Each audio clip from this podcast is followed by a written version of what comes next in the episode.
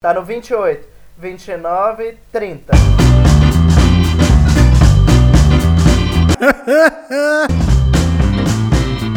Ai, eu tô nervoso.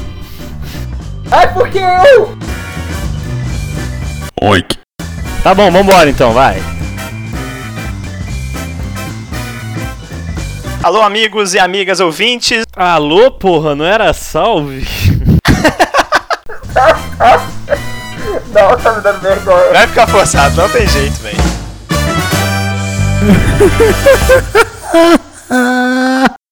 Sejam bem-vindos, amigas e amigas que se conectam a mais essa edição do nosso Sabe Nada podcast.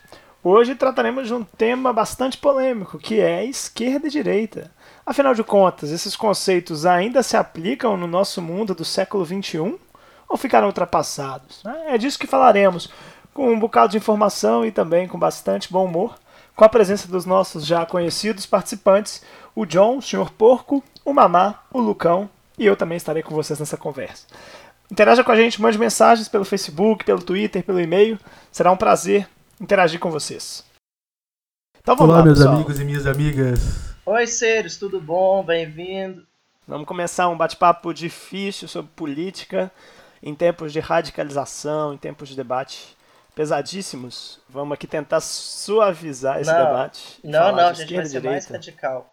A gente vai ser radical pra caralho. É, eu tenho que ser rápido porque eu tenho que ir embora pegar o avião. Então vamos ser radical, gente. Todo mundo tá errado. Fim. O avião com destino à felicidade.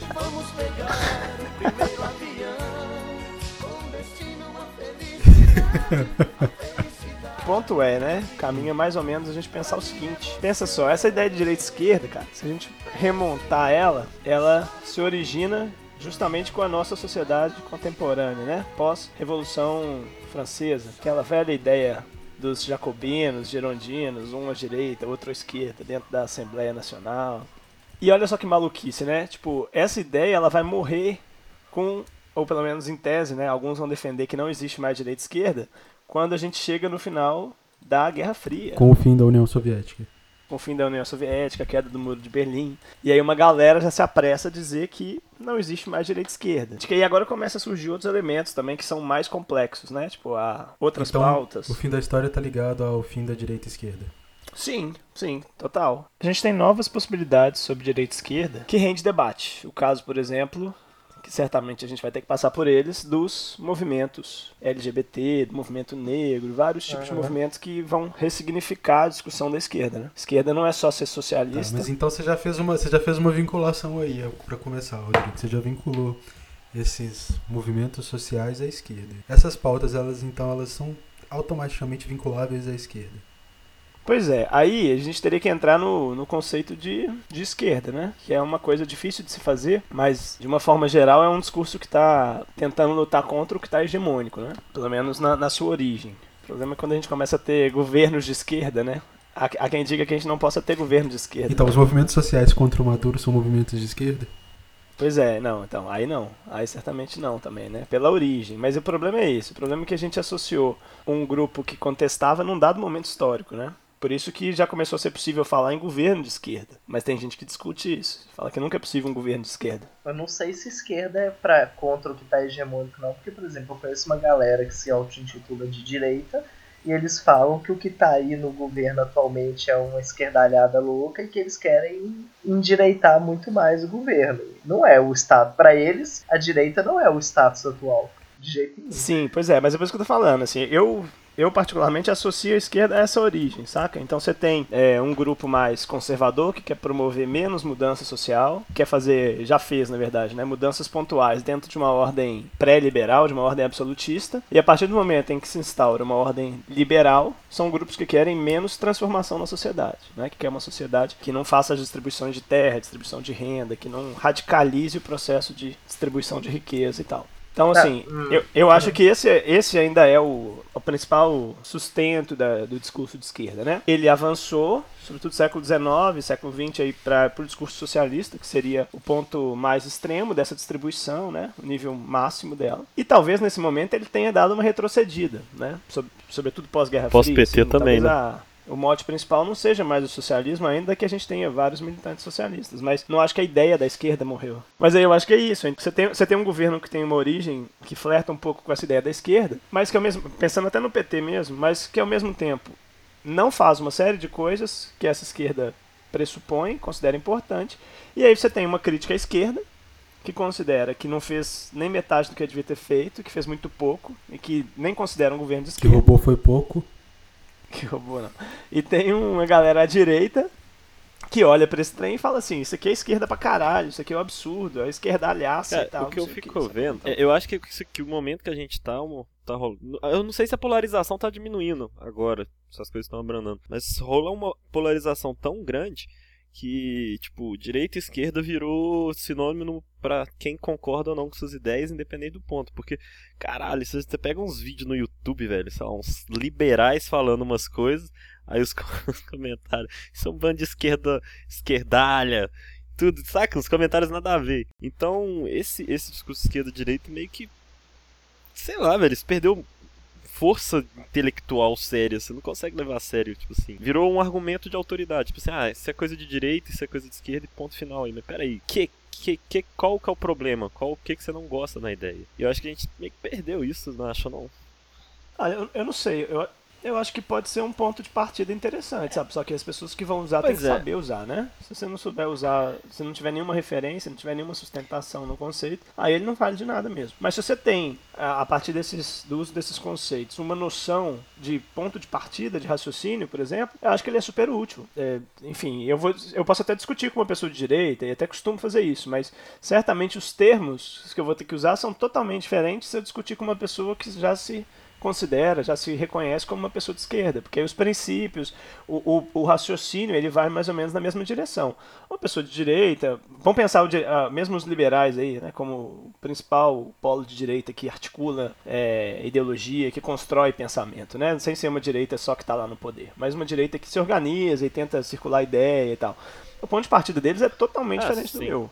Eu posso até discutir, discuto muito com os liberais, mas é difícil. É, é- ter essa referência, tipo, olha, eu tô à esquerda, você tá à direita, nós estamos em lugar diferente, às vezes até pode facilitar um debate, sacou? Eu acho.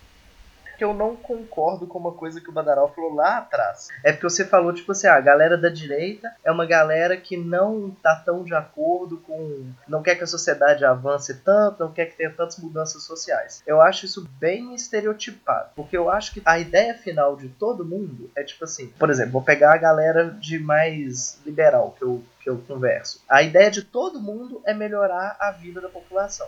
A ideia de todo mundo é acabar com pobreza, acabar com discriminação, que todo mundo tenha acesso à saúde, educação. O que eu vejo é que a galera da direita tem ideias diferentes de como chegar lá. Por exemplo, eu já discuti com muita gente que eles falando, ah, tem que ter liberalismo mesmo, porque com menos leis, o mercado evolui mais, tem mais emprego, e no final das contas as pessoas vão conseguir acesso a esses serviços por causa de salários maiores, preços mais reduzidos, sei lá o quê. Então, tipo assim, eu acho que a galera que é liberal, eles também querem mudança social. Eles só querem mudança social de uma. Eles têm uma ideia, de um caminho diferente pra chegar no mesmo ponto. Eu também vejo desse jeito. Galera anarco e tal. O discurso deles é todo construído. Beleza, eles gostam da iniciativa privada e tal. Mas é todo construído com base em distribuir renda, de certa forma. De cada um pode produzir sua renda, não precisa de, sei lá, corporativismo, né? Uma coisa que eles batem muito em cima, que é um reflexo um estado presente. Tá. Eu então eu acho que a gente pode fazer uma pontuação nisso. Que talvez o que nós estejamos percebendo aqui seja uma cisão do que costumava se chamar de direita. Porque existe de fato as pessoas que não querem mudanças sociais. Que querem a conservação dos, das estruturas sociais. E essas pessoas elas fazem parte do que nós costumamos chamar de direita. E existe ainda dentre esses conservadores aqueles que são conservadores, eles costumam falar que eles são conservadores no costumes e liberais na economia. Existem aqueles que são totalmente conservadores em ambos. Existem aqueles que são mais conservadores no sentido de querer que, eu, que o Estado tenha, tenha a capacidade de interferir na sua vida privada, mas não tenha a capacidade de interferir no seu bolso, que é como se fossem coisas possíveis de serem desconexas. E a parte disso também a gente tem um, um bloco que, que eu acho que está cada vez ficando nítido que é diverso, que se costuma chamar de, que se convencionou chamar de esquerda. Então, assim, eu acho que o- os termos como referência são bons, mas definitivamente na altura que a gente está, do debate em termos de sociedade, eles estão muito mais vagos que norteadores. A questão é a seguinte, o conceito de esquerda e direita varia até geograficamente. O que é esquerda aí na América do Norte não é a mesma esquerda que é aqui, os conceitos. Então, Sim. eu cada vez mais sinto uma dificuldade em, sei lá, qual que é a sua orientação? Ah, sou esquerda, sou esquerda caviar. Não, mas isso muda mesmo, não tem como a gente pensar, tipo, a ideia fora do contexto dela. Mesmo um liberal americano é totalmente liberal, diferente de um liberal brasileiro. Não é, eu, eu, eu tô falando assim em termos gerais. Então são conceitos pra mim, velho, que, que, não, que não representam mais um todo. Você não consegue ter uma conversa. Tipo assim, se você falar, ah, eu sou de esquerda, o que, que isso representa? Não sei se pra vocês isso. Eu cada vez acho mais difícil me definir. Normalmente eu falo, ah, qual a sua orientação? Ah, sou esquerda. Mas isso, isso não abrange minhas ideias, Fraga. Eu tenho muitas ideias, sei lá, liberais que eu acho interessantes. Tem... E aí começa a virar amor, começa a ficar doidão. Não sei como é que é com vocês. Ó, pelo que eu tenho percebido do debate aqui na América do Norte, existe, dentro dessa esquerda, existe sempre um. no- aqui, pelo menos, tem uma força muito grande dos chamados verdes, os, os ambientalistas. Que, de maneira geral, eles Aham. acabam se posicionando à esquerda também. E eles são uma. Aqui, pelo menos, é, uma, é a força crítica mais forte ao governo. É mais forte a crítica dos verdes embora eles sejam uma minoria, do que a crítica dos conservadores. Muita gente aqui no Canadá tem o Justin Trudeau, que é considerado Trudeau. de esquerda. Trudeau. É, o, o Em bom Justin. português, em bom Aqui português. todo mundo chama ele de. Aqui a gente chama ele de Justin. Justin, É, Justin. Tem. É. Justin. É, então eu ia falar que aqui a gente tem um governo que no mundo inteiro é visto e tido como um governo de esquerda. Certo? É, e muito Aham. engajado com questões ambientais, sociais, né, que é principalmente questão de, de igualdade, igualdade e também tem o lado do- da recepção dos refugiados, a defesa do imigrante, mas isso é mais uma questão do- da situação do país, que tem crescimento vegetativo negativo do que qualquer outra coisa. Não dá pra ser hipócrita nesse sentido. Só que aí, aí aqui dentro, eu, ach, eu achei que assim, quando, que, eu, que aqui ia ser uma coisa de, de paz e amor com esse governo, só que eu vejo tanta crítica, mas tanta crítica, e as críticas sempre partem da, seguinte pressuposto. Justin Trudeau se vende como o progressista, mas está lá favorecendo pra caralho as petroleiras do Canadá. Então, assim, as críticas dele, elas não passam mais pela questão do gabinete dele ser igualitário ou não, da, de, da- de economia ser aberta ou fechada. As críticas se concentram muito nessa questão de, de uma certa hipocrisia mas pro lado ambiental. A maioria das críticas que ele recebe são por essa questão, por questões ambientais, que é um tipo de postura, por exemplo, que eu não vejo, eu e vi pouco da esquerda do Brasil, que ela não se pauta por essas questões. Então, assim, é, é- é bem claro que existem diferenças geográficas, geopolíticas, pra É, gente e eu acho que aí, voltando até na- no que o Mamá colocou, né? Eu acho que tem também uma coisa é, central no debate político atual, que é a visão sobre o Estado. Né? E isso, querendo ou não, eu ainda acho que tem pautado um pouco essa diferenciação entre o que é esquerda e o que é direita. Então, ta- tanto sobre o Estado quanto com relação ao mercado, né? Numa lógica bem dicotômica, bem problemática, bem complicada, mas a gente ainda tem uma raiz de esquerda interessante que, que deseja o Estado e que quer, claro, transformações no Estado também, né? Mas um Estado mais democrático, um Estado que atente para as causas dos, dos mais populares, dos, das minorias e tudo mais. Enquanto então, a gente tem um outro ramo que eu acho que ainda segue relacionado à direita, né, que é o ramo que descrê do, do, do Estado e deposita suas confianças no mercado. Né? Que aí eu acho que cai, mamá, naquilo que você estava falando antes, sacou? Tipo assim, essa galera pode até ter um discurso de fundo de igualdade social É. e tal, não sei o quê. Mas essa construção do raciocínio, né, é, julgando que é possível chegar nisso via mercado, é, enfim, isso acaba jogando esse, essa galera pro bloco da Não, direita. é Porque eu, não sei, eu sinceramente não sei se esse negócio do Estado é uma boa. Pra mim vai falar muito mais em questão, sei lá, se você é liberal ou não. Porque você pode ter uma direita que gosta do Bolsonaro. E o Bolsonaro não representa nada de um Estado fraco. Muito pelo contrário, né? Teria um Estado forte, autoritário e tudo.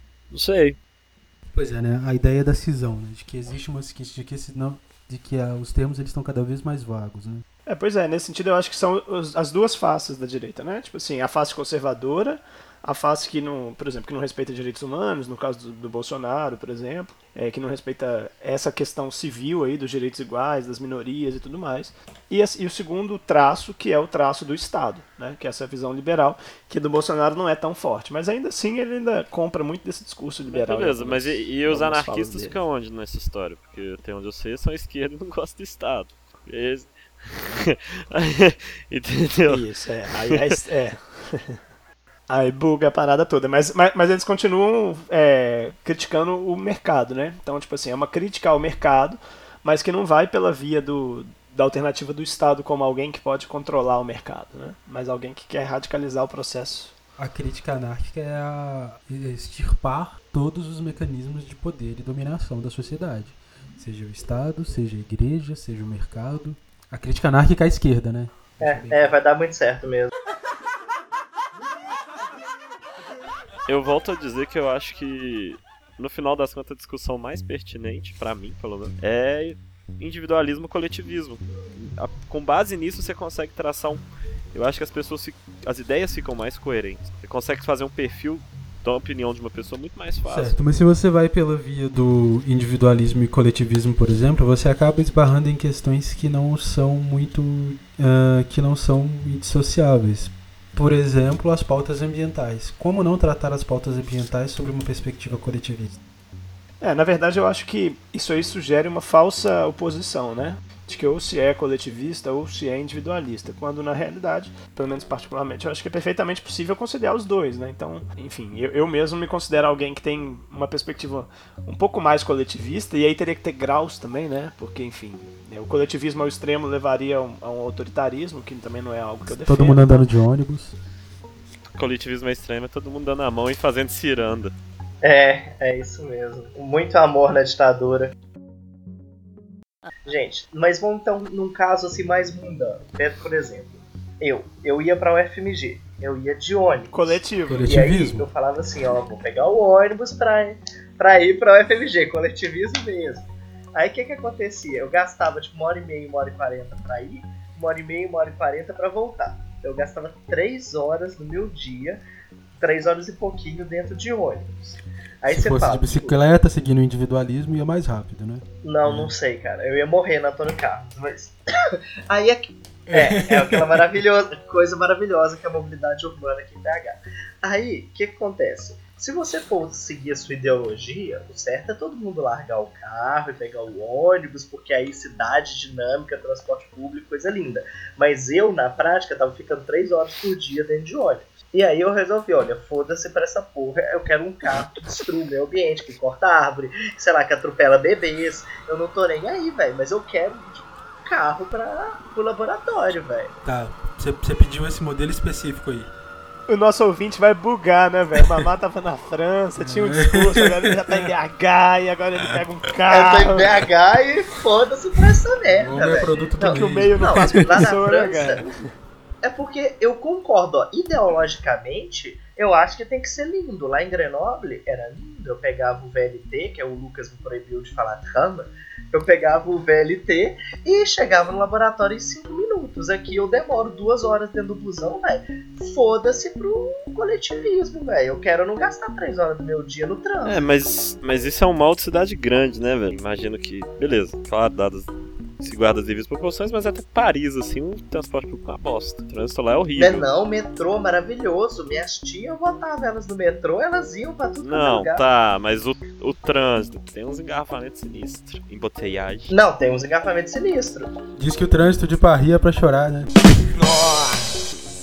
Nossa, Nossa senhora, horroroso. velho. Nossa. É, mas tá vendo? É por isso que precisa do Estado, cara. É por isso que o Estado tem que fazer as paradas. Porque se deixar a gente, é claro que a gente vai fazer o que for mais confortável no campo individual, sacou? Claro. É, mas tá dando muito certo o Estado, né? BH Trans bomba, funciona com a maravilha. Nossa, eu adoro. Tá, e aí? E o Estado querer proibir sal na mesa? O que, que vocês acham disso? Esse- é- Nossa, essa putaria de não poder ter refil. Eu acho que isso é uma coisa muito boa, porque vai proporcionar a interação entre o cliente e o garçom. Porque ele vai ter que falar, olá garçom, tudo bem? Você poderia me trazer o sal?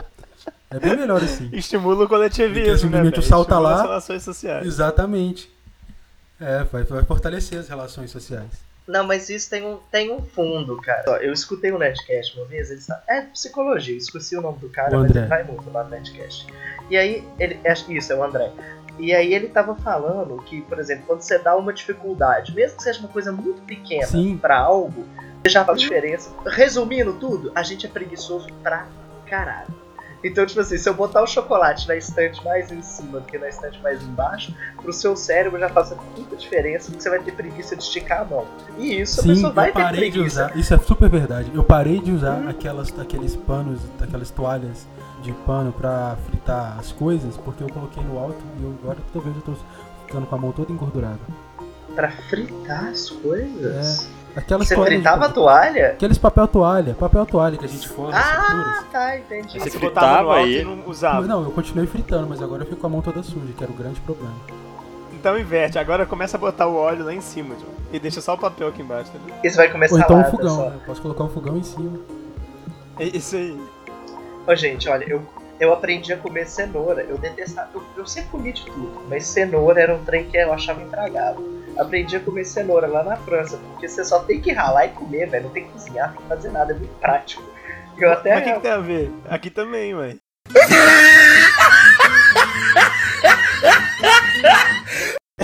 É, a cenoura é a mesma porra. Mas aqui, mas aqui tem mamãe pra fazer o almoço. Ah, Aqui cara, tem na mamãe França- que Achei que cozinha. era No Brasil cenoura não dá pra ralar cenoura. pra ralar, cara.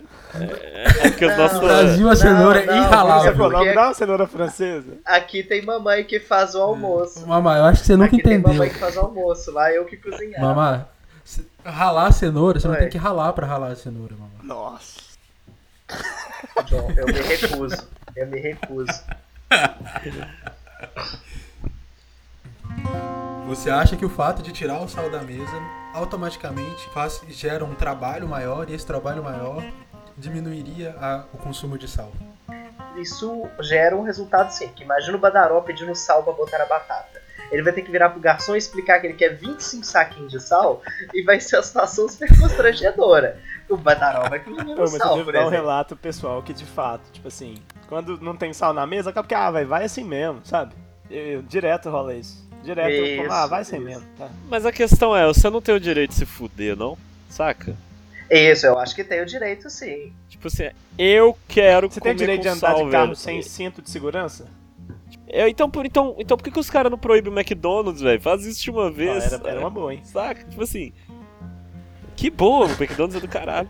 Não, Ah, não, o brincando. McDonald's é ruim. Sério, velho. Tipo, tipo assim, aí começa o negócio, ai, a população tem que comer menos sal. Velho, cada um come o que quiser. Quem quiser comer, sei lá, batata frita com bacon e polenta. Hum, come, bonzaço, velho. quiser. Esse tipo de salada, discussão te dá vontade de peixe. mandar as pessoas irem comer sal, né, Lucas? É, velho, vira boi.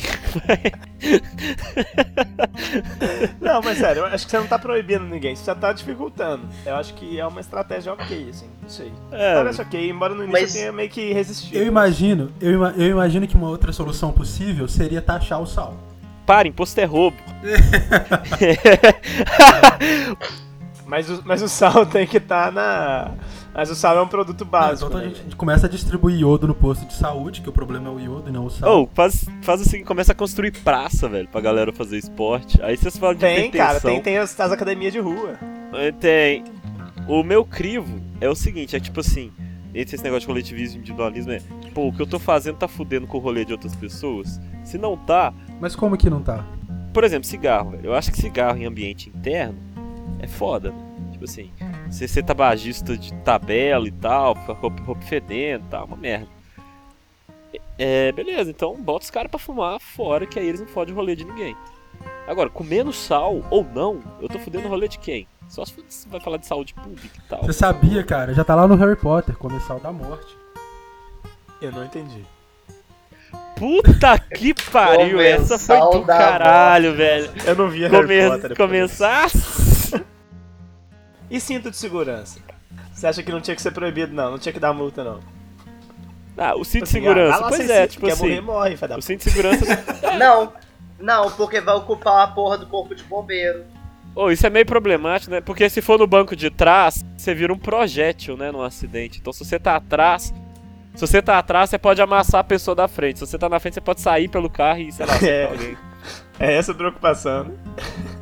Você vira um projétil. Uai, do ponto de vista individualista. Vocês nunca velho. viram motoqueiro voando, não, velho? Tem uns acidentes que Não, a mas motoqueiro, né, mamãe? Não tem cinto de segurança. Coloquem no Google. É, mamá. Mas vira um projétil quando bate. Mas e o cinto de segurança com isso? Claro. Esquece a é física, diferente, mamãe. Tem a é estrutura metálica que protege. o Sinto cara. muito, viu? Cinto pra cachorro. Isso, isso é polêmico. Lembra que eles queriam aprovar cinto de segurança pra cachorro? O que vocês acham? Eu acho uma merda, velho. Imagina o meu cachorro, eu tentando convencer ele que eu tenho que pôr Bom, as minhas nele. cachorras andavam no carro de, de cinto de boa. E o, e, e- e- e o lugar lá que proibiu mesa na rua? E os caras alugaram o caminhão, colocaram as mesas do bar em cima do caminhão e ficavam tomando golo em frente ao bar do caminhão. Nossa. Isso é doido demais. Mas então, qual é o problema? Qual é o problema de ter mesas na rua? Vamos lá. Você atrapalha a Qual é o passagem, problema de ter mesa você faz rua? barulho, você incentiva a boemia. É, principalmente passagem, né, pô? Ok, pois é, aí, aí tá. A rua é do cidadão ou a rua é da prefeitura? Nada é da prefeitura, é tudo A do rua é da cidadão. prefeitura. A rua é do cidadão Não, e é a da prefeitura prefeitura, administra a rua. É Tá, tudo é do, do cidadão cidadão, é- dono do é- bar a- ou, é da, ou é da cole- ou é do coletivo, é da sociedade de maneira geral? A rua. Do coletivo.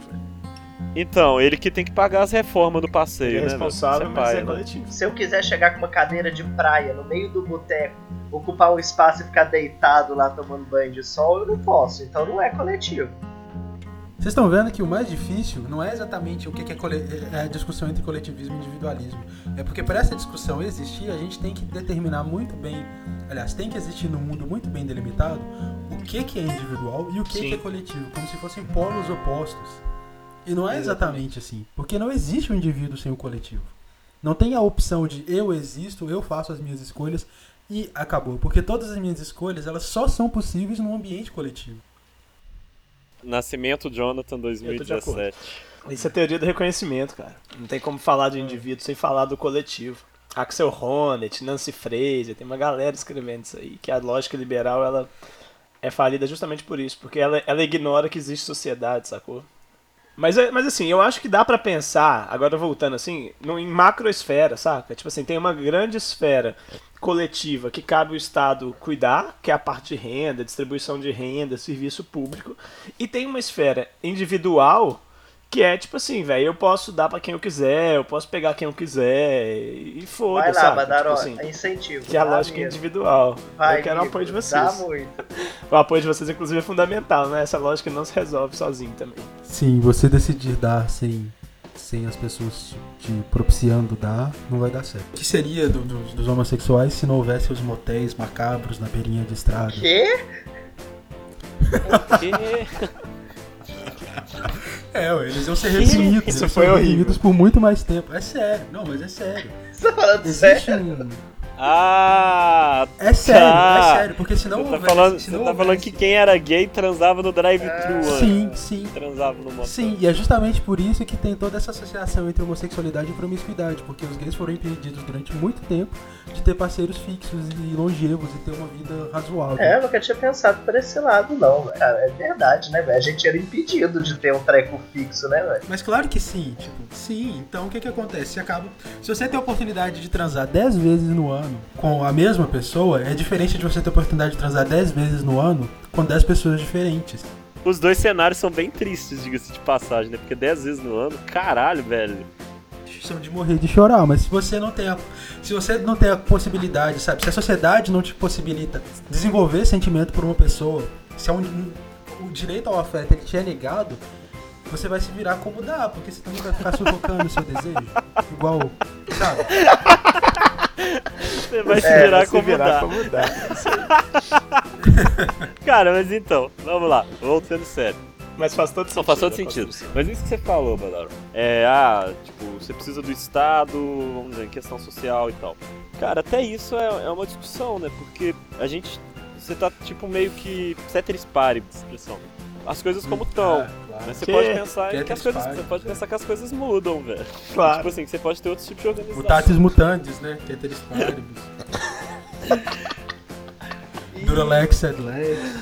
É, Sei lá, tipo. Vadimeco. Data Vênia. Data Caput, cap, Data Vênia é muito doido, né, velho? Eu não sei o que quer dizer Capo não, mas ele, ele ficava falando isso com o Moro lá, que ela tá vendo. Data Vênia. Data Vênia é com todo respeito. Dada a Vênia, Vênia é um respeito. Pois é, velho, vamos mudar o tema do podcast? Vamos falar por que, que o direito usa esses termos, velho. Ah, posso começar a a falar mal bicho, Não, Não, deixa pra Aí, ó. outro, Amar. Essa Guarda questão- pra essa- podcast. Essa questão do direito, esse é um belo exemplo de como o, uma instituição que não funciona pro coletivo, que deveria funcionar. O direito não é acessível pra ninguém, velho. Você pega a porra de um artigo de direito pra ler uma lei, os caras só ficam falando caput. Quem fala caput, velho? Português nem tem K tônica assim no começo. É zoado, velho. Não é coletivo. ok, as instituições estão falidas. Isso é um fato da nossa república. Temos instituições que não representam o que elas deveriam, deveriam representar.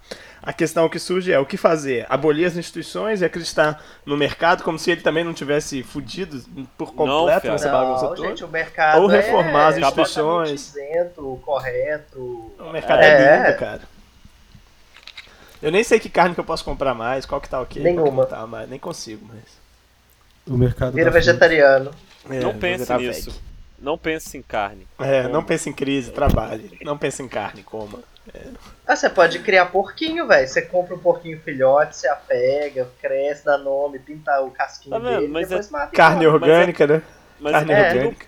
Mas é tudo um problema do coletivismo e do individualismo, velho. Se não tivesse tanta coisa, se eu não tivesse que cuidar do porquinho, não tivesse tanta regra pra eu ter um porco, eu teria um porco, velho. Eu criaria porco. mas Porco da pra- Índia, cara, dá pra ter. Nossa, mas aí você matar um porquinho da Índia é meio, sei lá, velho. É fofinho, velho. Não. Gente, eu vou comer cachorro na Coreia. Você só pode matar bicho feio.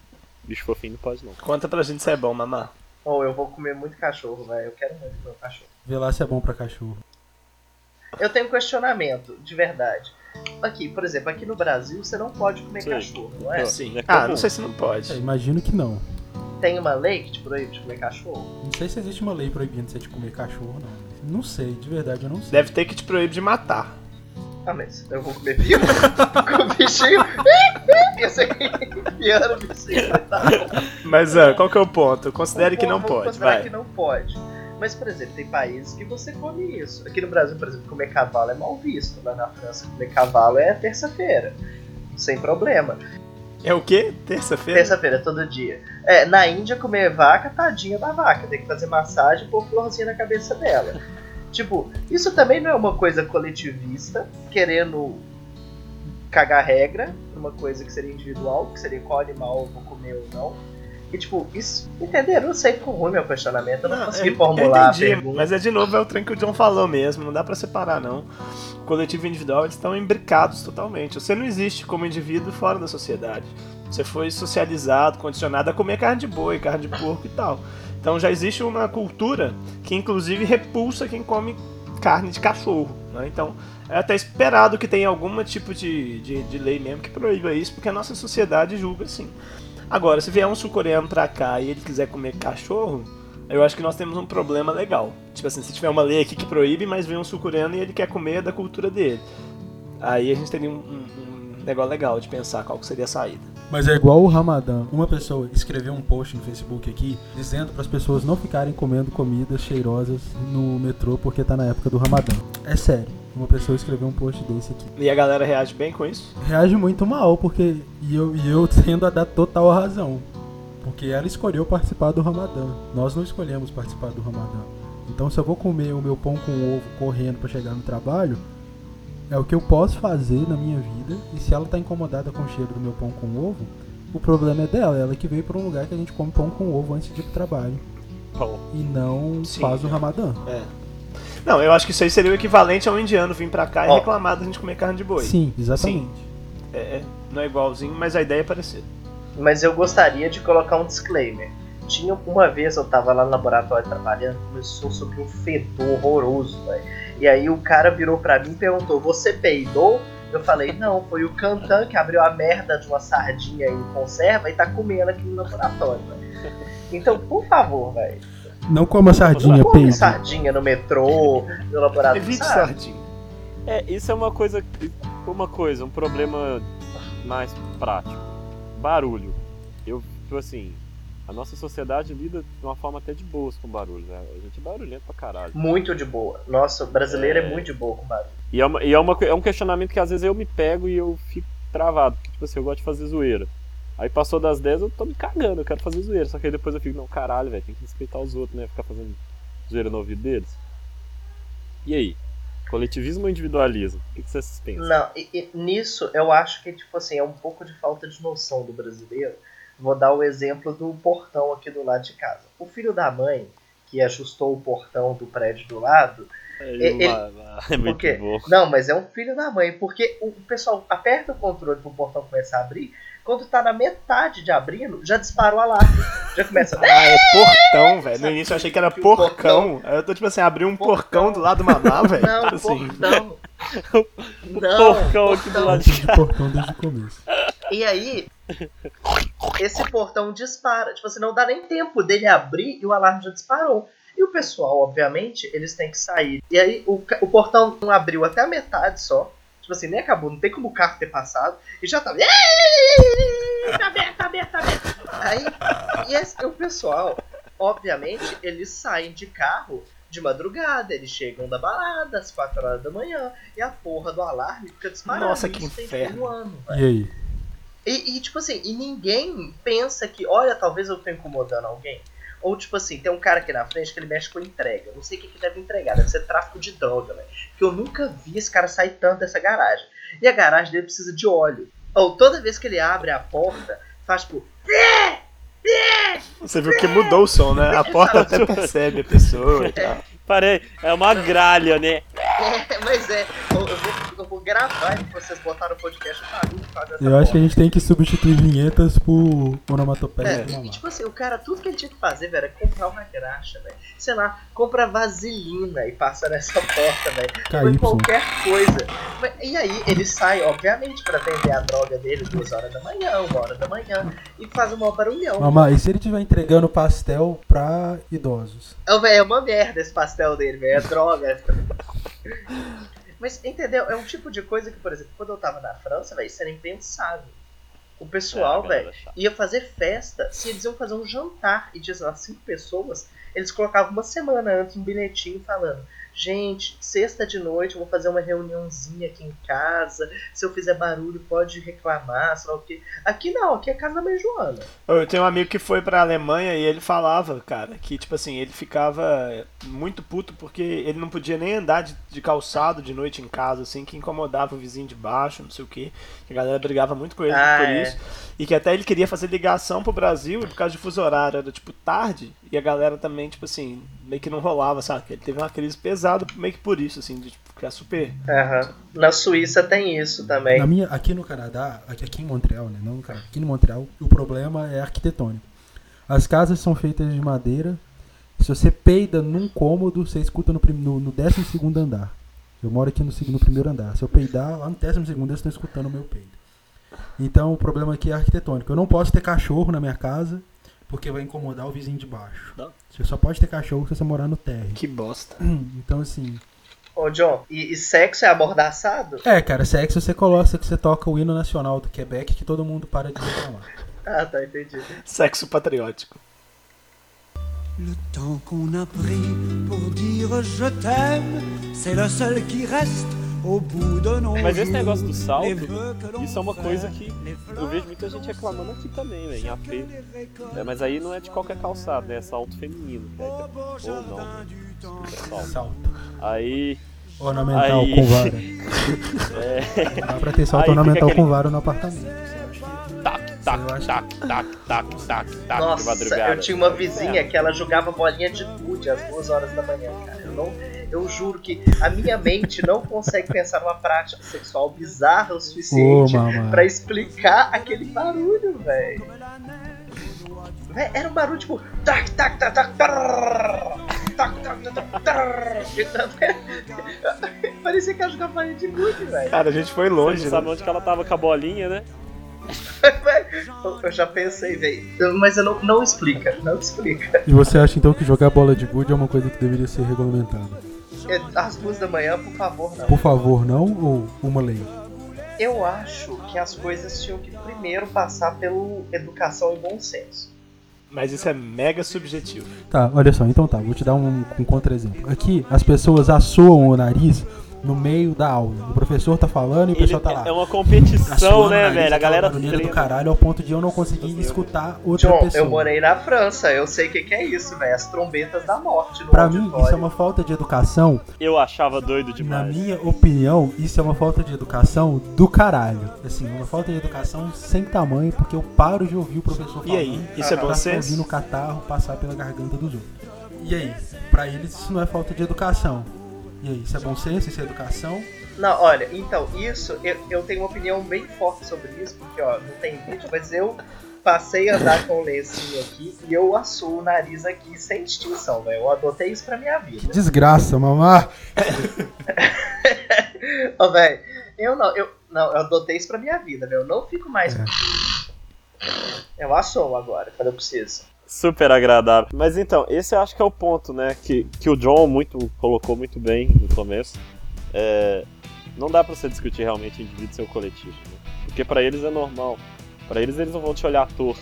Não, não, de jeito nenhum. Chegou ao ponto da pessoa perguntar para perguntar aqui como que a gente espirra no Brasil. Porque elas veem a gente segurando espirro e eles falam que não, que tem que es- espirrar no braço. Aqui existe um negócio de ter que ficar espirrando no braço, tudo bem. Eu espirro no cotovelo assim. Então, a recomendação da OMS é fazer isso mesmo. Essa é a recomendação da OMS. Só que aí as Eu faço pessoas ficam isso. espirrando de outro jeito e elas já querem te adequar a essa nova norma. Eu acho que existem normas que surgem espontaneamente, mas as normas, mas nem toda norma vai surgir É, espontaneamente. aliás, boa parte das normas elas não vêm do Estado, né, cara? Esse é um, esse é um ponto. Essa aí que você tá falando, Sim, por exemplo, com sim. certeza nenhum Estado regula como é que você tem que espirrar. O Estado não Sim. precisa de entrar nesse nível, né? Essas coisas já estão na Por coletividade. favor, é igual né? você tá falando do cachorro. Tipo assim, como já é uma cultura tão forte, é bem possível que nem tenha lei no Brasil sobre cachorro. Não sei, a gente teria que pesquisar. Mas não precisa de ter. Tipo assim, é o fruto da, da nossa socialização, ADP. das instituições, como a gente foi. E educado a gente age assim, basta.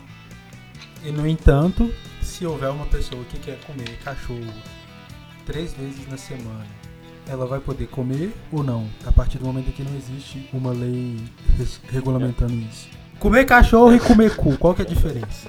Do ponto de vista da legalização do Estado. Legalização do cu. Ué, tinha uma época que era ilegal comer cu, né? Tipo, por que, que a gente pode ter uma lei. Por que, que a gente acha razoável ter uma legislação sobre comer ou não cachorro, mas.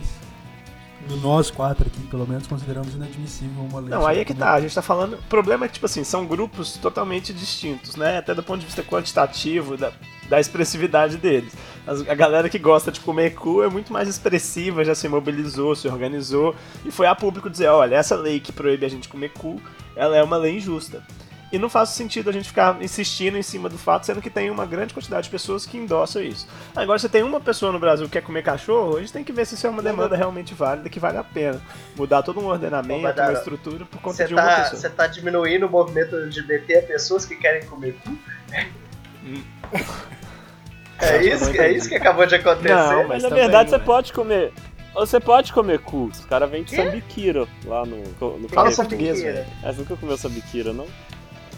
Sambiquira portuguesa é o nome da parte do cu do frango. mano. Obrigado. Você pode ir lá Mas então, eu acho que no final das contas a gente chega no, no ponto que, de fato, todas essas categorias que nós criamos aí são categorias problemáticas, né? Elas não, não traduzem a complexidade que existe por trás de uma ideia de esquerda, de direita, de individualismo, de coletivismo, mesmo de Estado e mercado. É extremamente complexo, né? Sintetizar essas, essas categorias. Mas acho que a gente deu uma passada legal pelos temas todos. E aí eu acho que a gente podia agora ir pro troca-troca. O que que vocês acham? Tá bom. Vamos lá, vamos começar com você, John? Começa com você aí. O que, que você recomenda pra gente, John? Então, eu queria recomendar para vocês um aplicativo que se chama Headspace, que é um aplicativo baseado em mindfulness ou atenção plena. Ele te propõe a meditar 10 minutos por dia, todos os dias.